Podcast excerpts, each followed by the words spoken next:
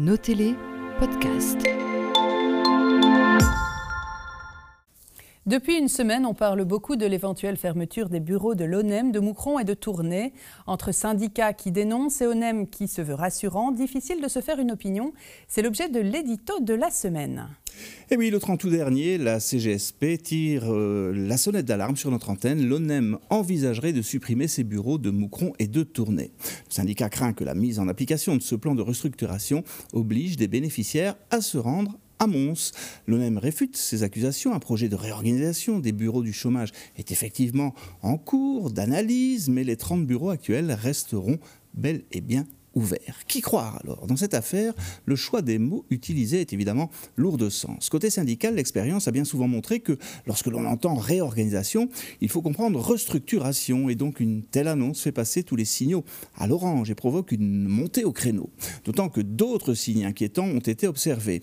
Il se dit que le bâtiment qui abrite les bureaux de l'ONEM de Moucron est en vente et que l'ONEM envisage par ailleurs de, de sérieusement dégraisser ses effectifs d'ici 2027. Du côté de l'ONEM, quand on dit qu'aucun des 30 bureaux ne fermera, il faut nuancer. 14 de ces bureaux, dont celui de Tournai et de Moucron, deviendront des antennes, ce qui, signifie, c'est l'ONEM qui le dit, un lieu à usage limité, quelques journées ou demi-journées par semaine, dont les heures d'ouverture seront déterminées en fonction du nombre de rendez-vous et d'auditions à organiser. Une antenne n'est pas un bureau de chômage, le local dans lequel elle est établie peut être un bâtiment de l'ONEM, mais à terme, il s'agira probablement d'un autre lieu d'implantation. Bref, on connaissait la poste et son point poste, il y aura désormais l'ONEM et le point ONEM.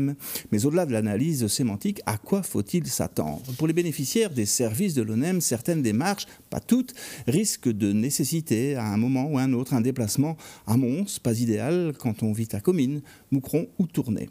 D'autant que ces personnes sont souvent confrontées à des problèmes de mobilité. L'ONEM veut également favoriser le recours au canal numérique. Sa clientèle ne s'y sent pas forcément à l'aise. Pour les employés de l'ONEM, cette réorganisation ou restructuration, c'est vous qui voyez, des mutations.